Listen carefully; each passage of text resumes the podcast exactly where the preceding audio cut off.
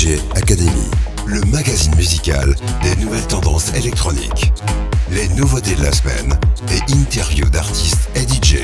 DJ Academy, animé par Stéphane Chambord. Salut et bienvenue pour DJ Academy, la solution parfaite pour brûler un par un tous les composants de votre transistor. Au sommaire, je vous annonce que nous débuterons par une séance de mal au son infernal. Il s'agira de notre sélection de nouveautés. Ensuite, je serai rejoint par un invité. Poltergeist, c'est un producteur, compositeur et musicien qui a rejoint depuis peu les rangs du label Clivage Music aux côtés d'un super parrain qui répond au nom de Vitalik. Attention, tout bruit, déplacement, apparition ou disparition d'objets ne sera qu'une coïncidence fortuite et indépendante de notre volonté. Et pour conclure notre émission de terrain, il y aura Man from Solaris du producteur Yori Ulkonen. Man from Solaris est extrait de son album Different, ça sortait en 2002 sur F Communication. Et croyez-moi que 20 ans après, ce groove souterrain n'a pas encore terminé de nous faire trémousser du popotin. Alors, dès maintenant, on chante la bouche fermée, on danse sur la pointe des pieds. Bienvenue, vous êtes dans DJ Academy.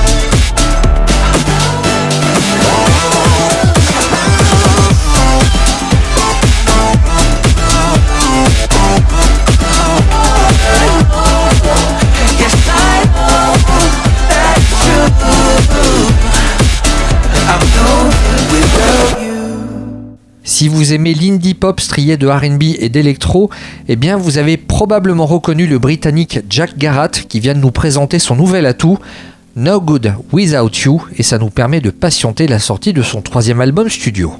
Et même si Internet est la plus grande saloperie inventée par les hommes, Dixit Jacques Seguela, c'est pourtant le seul endroit où vous pourrez vous procurer le nouveau son du portugais Mario Franca. Elastic est un morceau de house music qui n'attend plus que vous pour mixer vos appartements, vos vacances, vos vies, voire même vos nuits.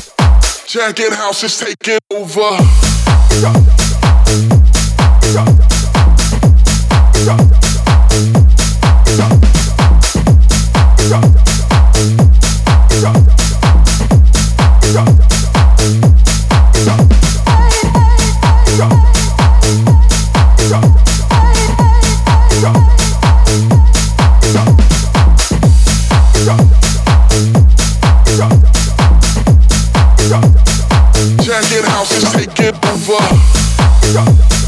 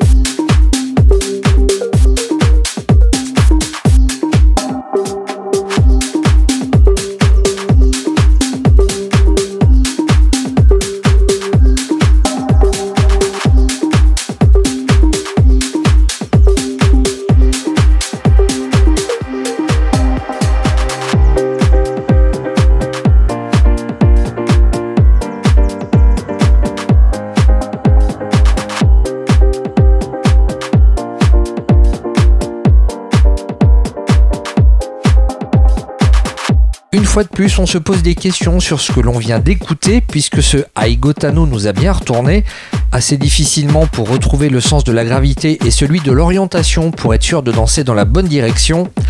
Aigotano, c'est un morceau de deux musiciennes brésiliennes, Bruna Strait et Elisa Amaral, et ce morceau est édité par le label Flash Forward Presents.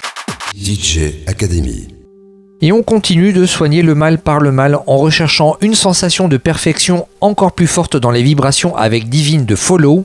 Follow, un thérapeute bisontin, un nouveau prophète du son de demain qui sait déjà avant vous ce dont vous avez besoin. DJ Academy.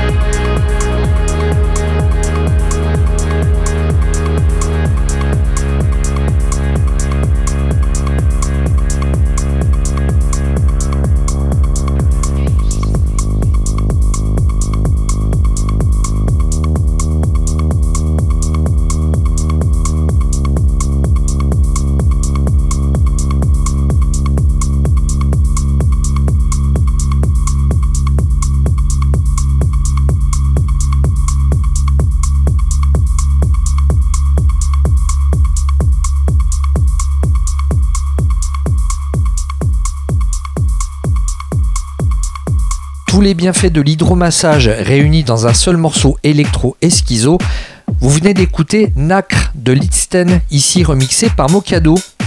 Lidsten, c'est une nouvelle expérience entre télépathie et empathie pour développer chez vous le goût de l'autrui. Les nouveautés de la semaine. DJ Academy. Continuons de profiter des bonnes choses tolérées par les autorités, les oreilles et les voisins d'à côté avec Ode to 97. Ode to 97, c'est l'avatar de l'Australien Brandon Pinel qui avait de mauvaises notes à l'école, mais heureusement de bonnes dans son synthé. First Day in Time est ici retouché par le légendaire et français E-Cube, faisant que ce remix va prochainement devenir un tube.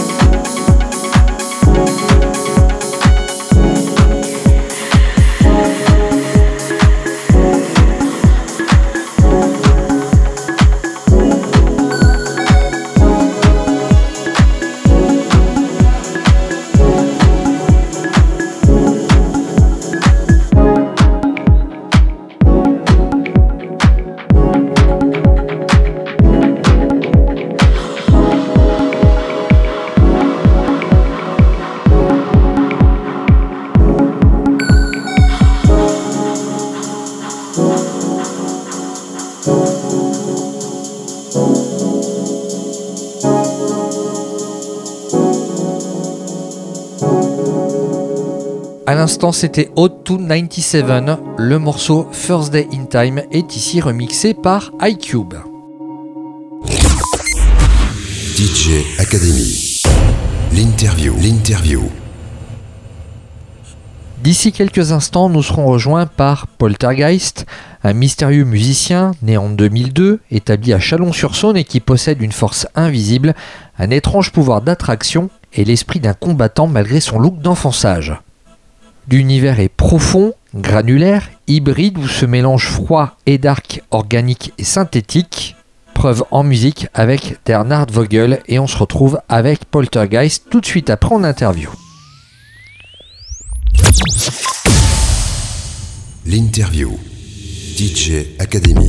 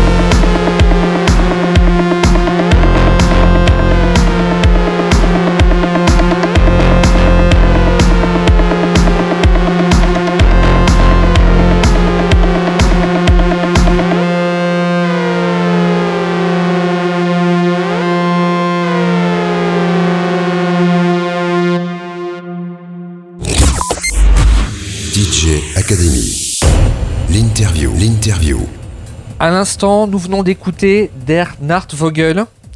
Et l'oiseau de nuit qui a composé ce morceau est actuellement en liaison par internet avec nous. C'est Poltergeist. Bonsoir Harry. Bonsoir. La dernière fois qu'on s'est croisé, c'était lors des Inouïs du Printemps de Bourges en 2021. Ouais. Très peu de temps après, tu as été signé chez, chez Citizen, plutôt Clivage Music, Oui. qui est en fait un sous-label de Citizen, le label de Vitalik. Et le 1er juillet dernier sortait Kempfer, ton tout premier album. Qu'est-ce que ça te fait maintenant qu'il est sorti et quels sont les retours qui t'ont particulièrement marqué Bah, ce qui est marrant déjà, c'est euh, c'est qu'on se revoit après tout ça, quoi. Il y a eu du parcours euh, de, de fait. Euh, C'était le but, et puis, et puis maintenant, on arrive à prendre un peu de recul après une première sortie sérieuse sur, sur un label que j'ai découvert avec un groupe que j'adore, quoi, qui est Compromat. Donc c'est assez, assez rigolo, quoi, quand on regarde de loin maintenant tout ça. Alors justement, c'est ça qui m'a amusé parce que lors, de cette première interview, tu m'expliquais avoir choisi de chanter en allemand en réponse au projet Compromat. Est-ce qu'on peut dire d'une certaine manière que tu as réussi à boucler la boucle? Et pour reprendre l'un de tes textes, est-ce que la réussite tant attendue semble décevante? Alors, boucler la boucle, euh, je ne sais pas en tout cas. C'est des sortes d'objectifs qu'on se fixe euh, à chaque euh, moment de. bah, pas forcément en musique, mais dans la vie en général, on se fixe des objectifs à atteindre. Euh, la recherche d'un label à l'époque euh, des Inuits en était un. Je sais qu'on était déjà en contact avec euh, Clivage et il n'y avait rien de signé encore, mais la réussite pour le moment n'est pas décevante. Il faut voir au pro, à la prochaine étape, quoi. On va essayer de remonter un petit peu dans le passé pour les auditeurs qui découvrent ton univers. On va parler de tes débuts. Alors toi, tu as commencé la musique très tôt et tu as débuté par un instrument hyper difficile, le violon. Oui. Qu'est-ce que tu retiens de cette époque et est-ce que tu te souviens comment tu es parvenu à te forger artistiquement à l'époque Alors euh, cette époque, ça me ramène plein de plein de choses, quoi, plein de bonnes choses en plus. C'est que euh, il y avait euh, toute une ambiance, quoi. C'est c'est tout- toutes mes années de, de, mes 6 ans à mes, mes 14-15 ans, j'allais au conservatoire et, c'est des super souvenirs, quoi. C'est des trucs qu'on qu'on revivra peut-être jamais. Et enfin toute la tous les bagages musicaux partent euh, de là. Et euh, je pense que si je peux maîtriser certains aspects de la musique maintenant, c'est grâce, au conservatoire, grâce au violon, et puis à cette formation qui est, euh, qui est des fois pensée un peu élitiste, parce que le conservatoire s'adresse... Enfin, les gens pensent souvent que ça s'adresse à, une élite, alors que pas du tout. Quoi. Tu t'inscris au conservatoire et c'est vraiment ouvert à tout le monde. Et moi, j'en suis très content. quoi. J'aurais pas pu euh, choper tout ça euh, ailleurs je pense. En plus, le conservatoire euh, où j'ai été, où j'ai été formé est un conservatoire qui est, qui est assez réputé, je pense, dans, dans, tout- dans, toutes les, dans tous les conservatoires de France.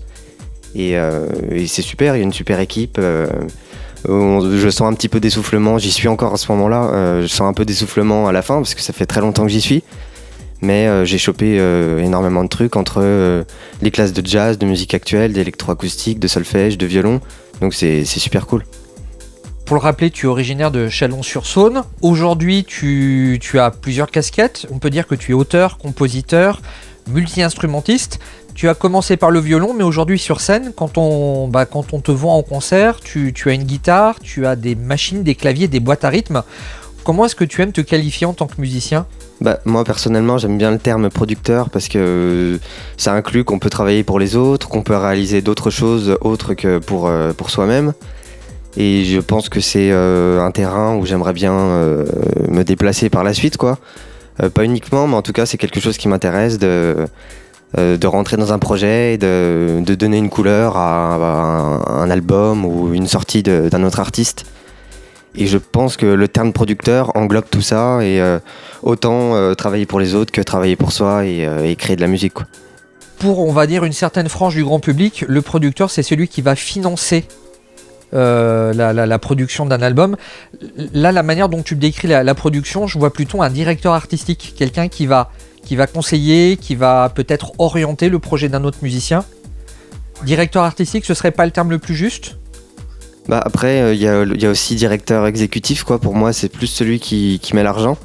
Mais en tout cas, je, je pense le terme produceur avec un C euh, en, en anglais américain, quoi, où, où vraiment les producteurs américains sont définis comme ça. Quoi. Et d'ailleurs, les producteurs américains sont euh, des personnes qui m'intéressent beaucoup. Ah, tu, tu as qui comme modèle en tête? Et bah, Geza Felstein qui se déplace beaucoup aux États-Unis, mais qui est en, ré- en réalité euh, français. Euh, Il y a Mark Ronson, Brodinski, encore un français, mais qui bosse qu'avec des Américains, donc c'est quelque chose qui, m'intéresse beaucoup. Et puis le côté US dans la musique électronique est super important aussi. Et puis je pense que les Américains sont assez friands de, des Français qui font de la production musicale comme ça. Je pense qu'il y a quelque chose de mystérieux qui se dégage. Tu viens d'évoquer l'Amérique du Nord. Or, actuellement, c'est plutôt du côté de l'Amérique du Sud où la scène EBM, Indie Dance, New Wave et Cold Wave explose. Est-ce que tu saurais nous dire si ta musique y est appréciée là-bas Alors, pas du tout, non, je j'ai pas trop de retour de ce côté-là. En tout cas, je sais que personnellement, je peux observer sur les statistiques, tu sais, euh, sur Spotify et tout ça, euh, que les États-Unis sont en deuxième ou troisième position dans les écoutes.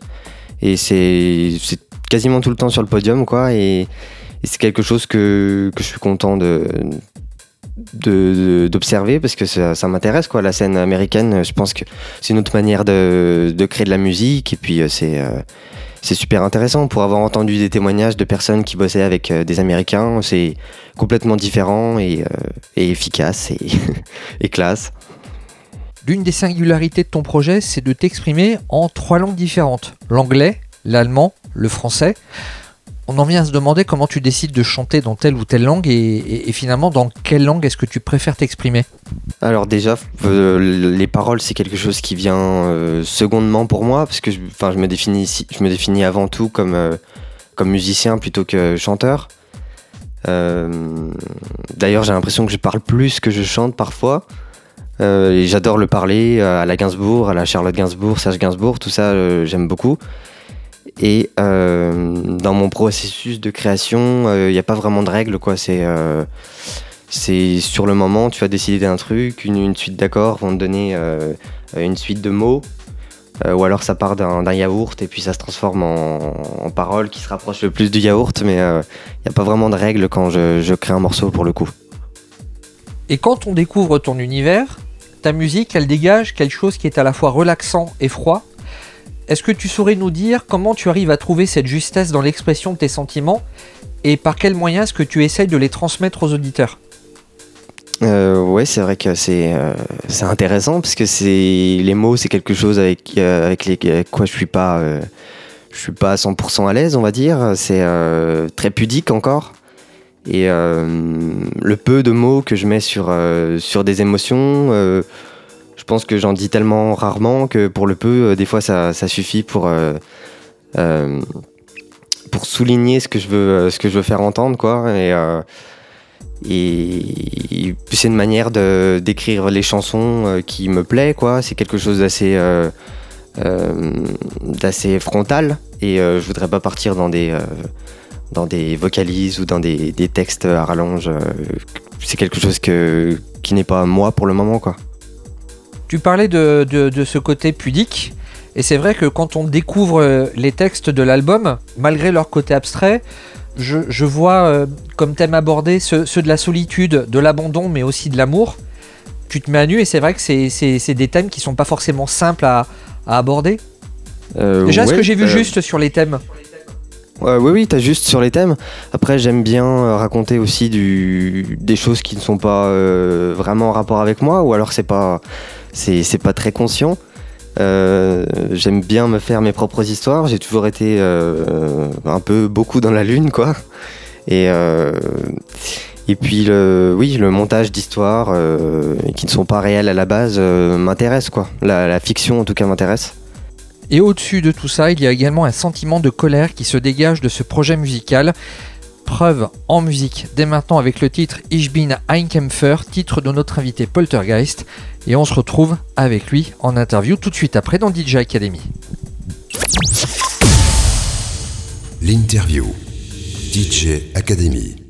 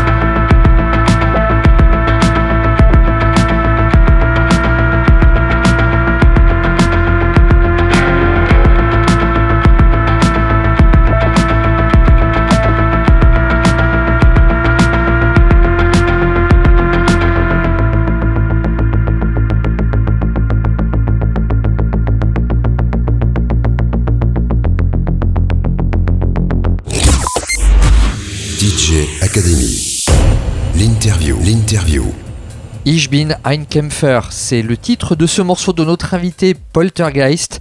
C'est extrait de son premier album disponible depuis le 1er juillet dernier. Un album disponible en CD, en digital, mais également sur support vinyle. Et quand on a le vinyle dans les mains, bah, ce qui surprend, c'est ce visuel. Un visuel dans lequel tu nous apparais presque comme un mort vivant, avec euh, le blanc de l'œil tatoué et une couleur de peau qui te ferait presque passer pour un mort vivant. J'aimerais bien connaître l'histoire de cette pochette. Euh, bah, L'histoire de cette pochette, c'est qu'en fait, on a voulu. Euh, euh, elle a été réalisée par Lou, qui travaille avec, l'équipe Poltergeist depuis le début. Et en fait, on a voulu travailler avec un photographe qui s'appelle Émile Leroux, parce qu'on aimait son travail dans les couleurs, dans les prises de vue. Et donc, il a assisté tout le travail de la photo. Euh, le travail s'est fait en une journée. Euh, on, a dû faire les photos promo, les photos de l'album. Et puis on s'est vite construit un univers euh, sur une ruine avec quelque chose d'un peu surréaliste. déjà on était en extérieur sur une ruine qu'on avait coloriée. avec des bâches de survie, on était dans un univers un peu futuriste, surréaliste. Donc c'était comme un intérieur, euh, un micro intérieur en extérieur, donc c'était assez euh, rigolo de faire ça. Euh, il y avait de l'éclairage, de la fumée. Et donc moi évidemment j'étais en, vêtements de guerre. Enfin pas un vrai vêtement de guerre, c'était un, montage, un montage fait maison quoi, avec une broderie comfort pour pour illustrer le nom de l'album, mais en même temps on voulait pas de de retouches euh, post-produites à l'ordinateur pour euh, le titre de l'album. Donc ça tombait bien, on a fait faire plusieurs broderies qu'on a choisies. Et euh, bah, le travail de la photo a été quelque chose d'assez long. On s'est beaucoup posé, de questions entre nous, ça a duré assez longtemps quoi. les choix qu'on allait faire, on avait eu beaucoup beaucoup de photos de, de prises et quelques-unes de sélectionnées dans la finalité quoi sur euh, plusieurs centaines de photos, donc c'était euh, quelque chose. Et euh, le choix s'est porté sur cette photo. sur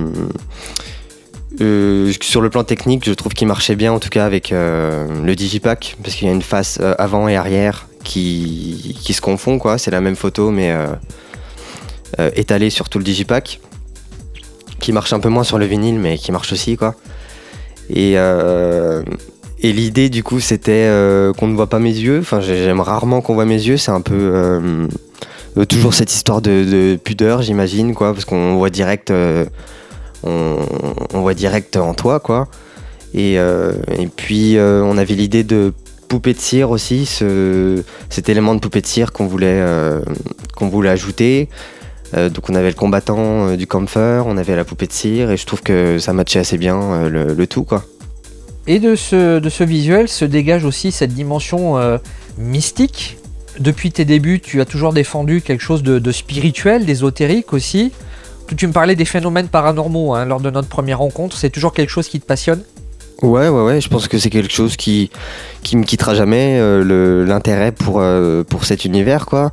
Après, je veux pas tomber dans, le, dans le cliché du, du, personnage fantomatique. C'est pas le, le but de, de faire un circus saut avec, euh, avec moi aux machines. Mais euh, euh, je pense que c'est un univers qui est facile à travailler sur la scénographie et puis sur les, visuels. Et puis, c'est quelque chose qui réellement m'intéresse quoi, et m'interpelle dans la vie de tous les jours. En interview, Rebecca Warrior, c'est-à-dire la chanteuse de Compromat, expliquait prendre des cours de chant baroque comme tu es toujours élève au conservatoire, est-ce que le chant baroque, ça pourrait être un nouveau terrain de jeu pour toi aussi? Alors c'est une période de la musique qui ne m'intéresse pas forcément euh, au premier abord quoi. Euh, je l'ai beaucoup étudié à l'école et au conservatoire. Euh, c'est vrai que ça m'étonne pas de Rebecca Warrior qu'elle prenne des cours de chant, baroque. Je trouve que ça vient avec le personnage et l'univers vocal du projet. Euh, je pense que j'irai plus vers des techniques de production musicale plutôt que des techniques de voix pour le moment, mais, euh, mais j'ai déjà pris des cours de chant au conservatoire aussi, et, euh, c'est un travail qui est, qui est différent, la formation de la voix, c'est long et intéressant. Et cette expérimentation sonore, est-ce qu'on peut commencer à l'apercevoir en filigrane à travers le titre All This to Death? C'est le morceau qui me paraît le plus expérimental de l'album. J'y entends dedans des éléments de musique électroacoustique, un, un, délire à la Chemical Brothers en fait dans le traitement de la voix, dans ce découpage. Euh, d'ailleurs, je sais même pas comment s'appelle cette technique. Euh, bah, ça s'apparente un peu à du sampling quoi dans si on était dans les années 80 quoi bon, maintenant c'est du, découpage sur logiciel de euh, de l'édition de, de, prise de voix quoi euh, après le morceau ce titre là c'est un de mes préférés si c'est pas le préféré je pense que c'est un des morceaux aussi les moins accessibles pour quelqu'un qui connaît pas le projet et qui est qui écoute pas forcément ça d'habitude euh, il y a une couleur différente, je trouve, un peu plus brutale. Et euh, c'était assez nouveau pour moi. C'est un des derniers morceaux qui a été euh, composé. Et c'est vrai qu'il y a une texture qui me, qui me plaît particulièrement et où j'aimerais aller davantage par la suite. C'est, c'est vrai que ça s'apparente un peu à des, du bruitisme et de la musique concrète, un petit peu, des, des, bruitages comme ça, un peu euh, fantomatiques ou, euh, euh, granulaires et qui, qui, font, du bruit quoi et, tout ça c'est fait au, synthé du coup. Et eh bien ce morceau All This to Death, on va se l'écouter tout de suite. C'est un morceau qui est disponible dans l'album Kempfer, album de notre invité Poltergeist. Il est notre invité cette semaine dans DJ Academy. L'interview DJ Academy.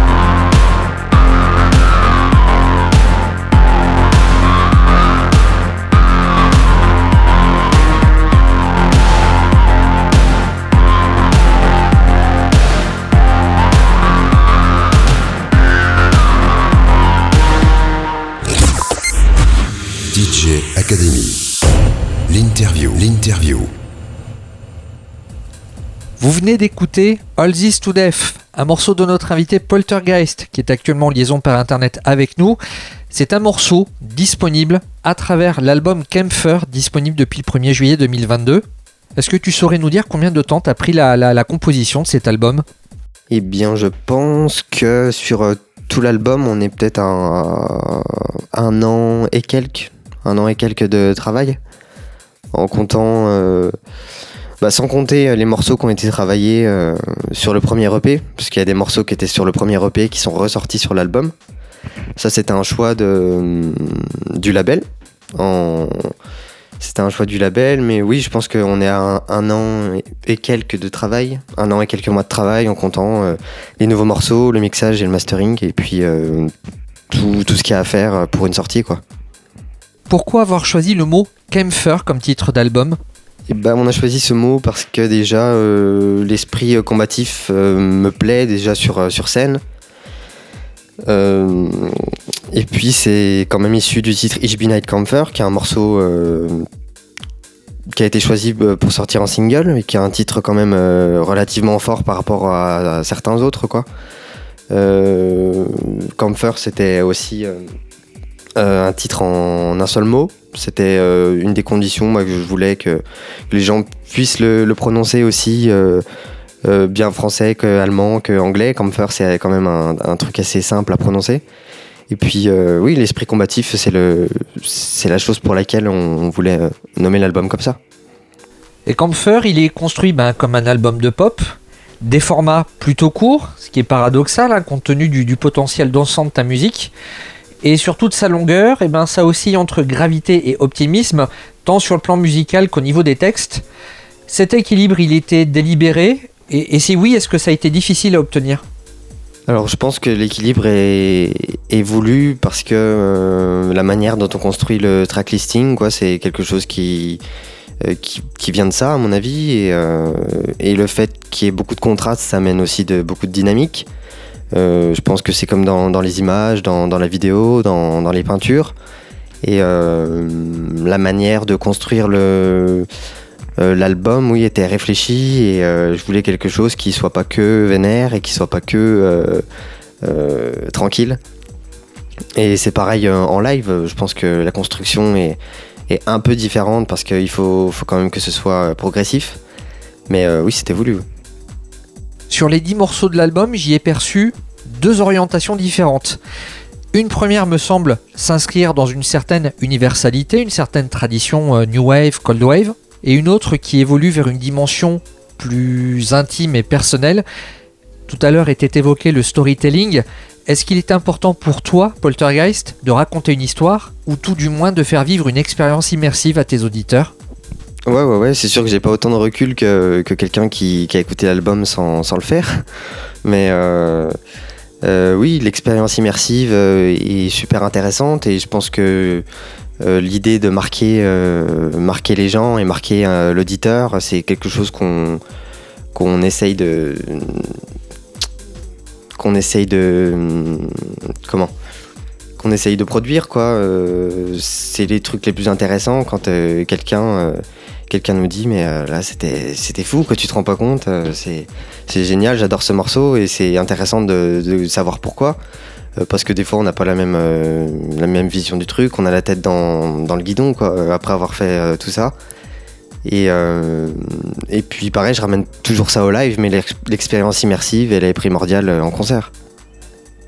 Je vais revenir sur cet aspect colère qui, moi, m'avait marqué euh, lors, de notre première interview et à travers tes premières compositions. Et, je me disais, est-ce que dans le futur, tu pourrais envisager un live accompagné de la même manière que Vitalik l'avait fait sur le projet Vitalizer en, y invitant les musiciens de Maestro? Donc, est-ce que tu as envisagé de, faire venir avec toi d'autres musiciens sur scène, histoire de décupler cet aspect colère de tes compositions? Ouais, c'est quelque chose que j'ai toujours eu euh, dans le coin de la tête. Euh, J'adorerais travailler avec un, batteur ou un bassiste euh, en live, quelque chose d'hybride entre électronique et acoustique. Euh, en même temps, ça mêlerait encore une fois le synthétique et, euh, les côtés plus organiques des, instruments acoustiques. Euh, après, c'est quelque chose qui est plus compliqué à mettre en place, parce que travailler toute seule, c'est quelque chose, mais travailler en groupe, c'est encore un- une autre manière de faire. Je pense que c'est plus long et fastidieux et que c'est quelque chose qui viendra une fois le projet encore plus établi que maintenant, je pense. L'un des morceaux les plus colères de ton répertoire, c'est Mein Reich Komm.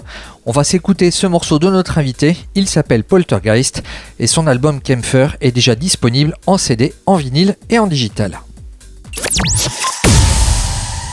L'interview. DJ Academy.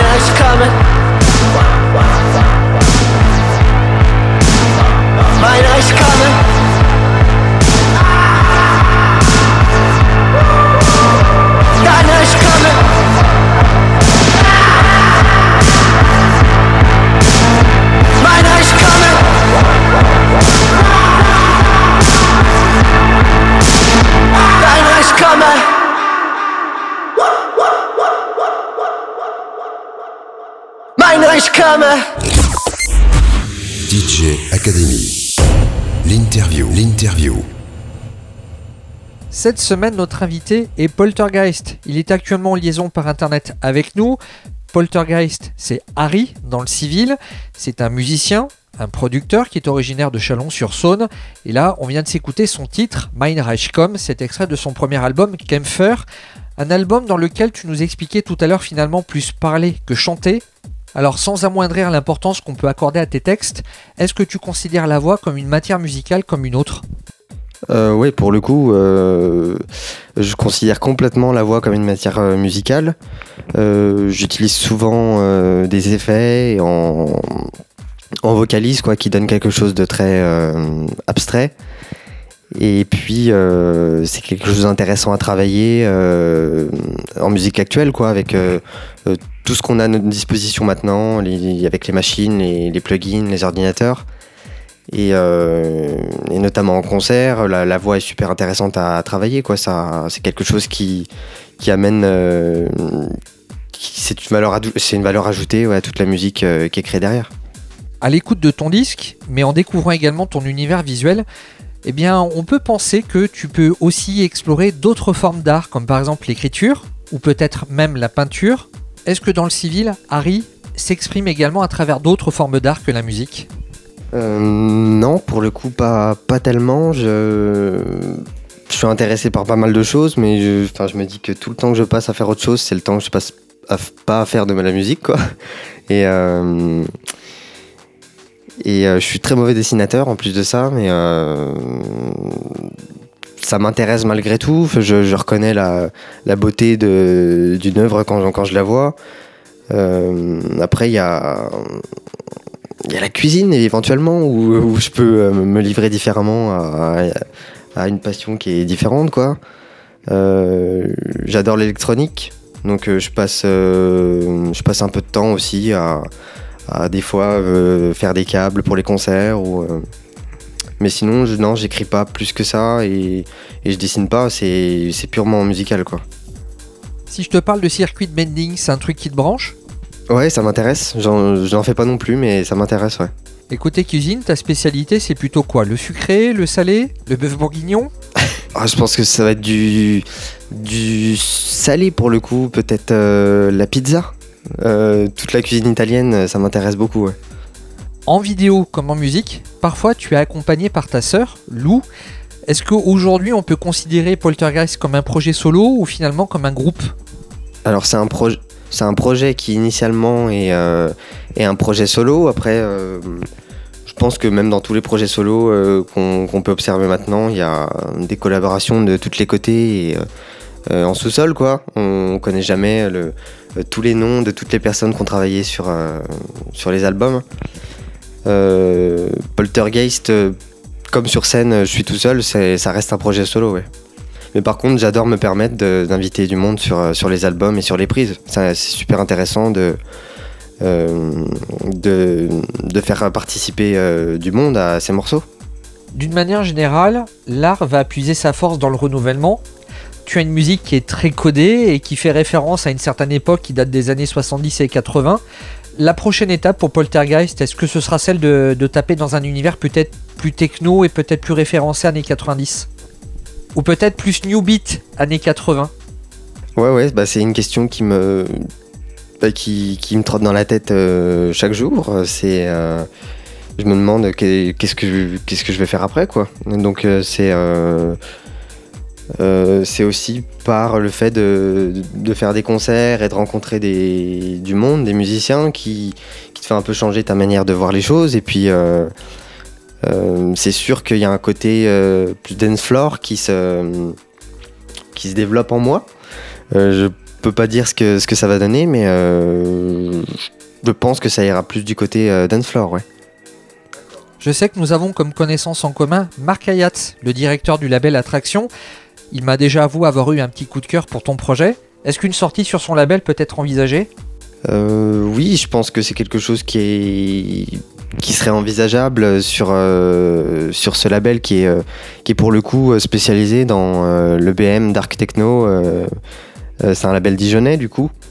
Et, et oui, ça ça me gênerait pas de, de m'inscrire dans, dans une esthétique un peu plus, un peu plus nichée et plus tournée vers le clubbing. La première approche clubbing la plus évidente me paraît être l'exercice du remix. Or, jusqu'à aujourd'hui, tes œuvres n'ont jamais été remixées par d'autres musiciens. Est-ce que l'exercice du remix pourrait être un nouveau terrain de jeu pour toi? Euh, oui, parce que des remixes, j'en écoute, euh, beaucoup et c'est, euh, c'est un exercice qui est intéressant à faire et à se faire faire. Je pense que d'autres DJ pourraient remixer Poltergeist et inversement, ça m'est déjà arrivé. Euh, après, c'est quelque chose qui est, qui est spécial parce que pour remixer un morceau, je trouve qu'il faut quand même euh, qu'il y ait une forme pop et qu'on ait un élément auquel se rattacher pour que, pour que le, DJ puisse développer quelque chose de, cohérent quoi, euh, dans, son esthétique à lui. Après, Ich bin ein Kampfer a souvent été repris par, dans, des, dans des mix. Donc, ouais, c'est quelque chose que, qui est envisageable. Je vais mettre les pieds dans le plat. T'as un super parrain qui est Vitalik. Un remix de Poltergeist par Vitalik est envisageable, ce serait dans les tuyaux? Euh, non, je pense que pour le moment c'est pas envisageable, mais euh, en tout cas c'est pas dans les tuyaux. Mais euh, ce serait, ce serait excellent et c'est pas, c'est pas totalement impossible. En plus de ça, c'est un artiste que que j'apprécie beaucoup. Euh, J'ai été en tournée avec lui, donc ça m'a permis de, voir son fonctionnement, ses machines, euh, ce qu'il utilise et sa manière de, monter le live. Et pour le coup, c'était un gros changement pour moi euh, ces derniers mois. On a parlé du disque. On va maintenant évoquer la scène, puisque depuis ta, ta prestation très remarquée aux Inuits du Printemps de Bourges, bah, tu as, pu quand même voyager un peu. J'imagine que tu as pu également roder ton live. Maintenant que tu as un petit peu plus de recul, est-ce que tu peux nous parler de cette expérience sur scène? Euh, bah, c'est vrai que la manière de construire les morceaux sur scène a euh, énormément évolué. Euh, ça, c'est grâce à pas mal de résidences qu'on a fait, notamment pour travailler sur, les logiciels que j'utilise sur scène. Et, et ça a vraiment été flagrant après ces résidences. J'ai plus jamais fonctionné pareil. Et, euh, et en plus de ça, de partir en tournée avec euh, Vitalik, c'est, c'est quelque chose qui qui impressionne parce que c'est un artiste que moi avant j'observais de loin, Euh, maintenant je l'observe de près. Et en fait, plus je l'observe de près, plus j'écoute ce qu'il fait et plus je, je me pose des questions sur, sur la manière de faire de, de la musique électronique. Quoi. Et, euh, et du coup, la notion de live prend euh, plus de place qu'avant. Euh, je pense que j'aime au- autant créer que faire du live. Mais pour le coup, dans le live, il y a quelque chose d'excitant dans le fait de, construire quelque chose avec une base, une base bien normée d'un album, et l'emmener vers quelque chose de plus, étendu et plus développé. Ce live, on va pouvoir le retrouver en France, bien que tu commences à t'exporter, puisqu'il me semble que tu as une date en Suisse. En France, on pourra te retrouver à Auxerre, au Silex, en première partie de DJ Pone, ce sera le 1er avril. Du côté de Dijon, à la vapeur, avec les groupes Diamond Dog et Surprise Barbecue, là ce sera le 5 avril. Et enfin, du côté de Rennes, là ce sera au Cabaret Botanique, avec Vitalik et Nomenclature, un pur plateau clivage musique. Et comme j'ai maintenant fait le tour de mes questions, musique avec Poltergeist et ce titre éponyme à retrouver dans son album Kempfer. Harry, Poltergeist, merci encore pour le temps que tu nous as accordé Merci beaucoup. et à très bientôt. L'interview. DJ Academy.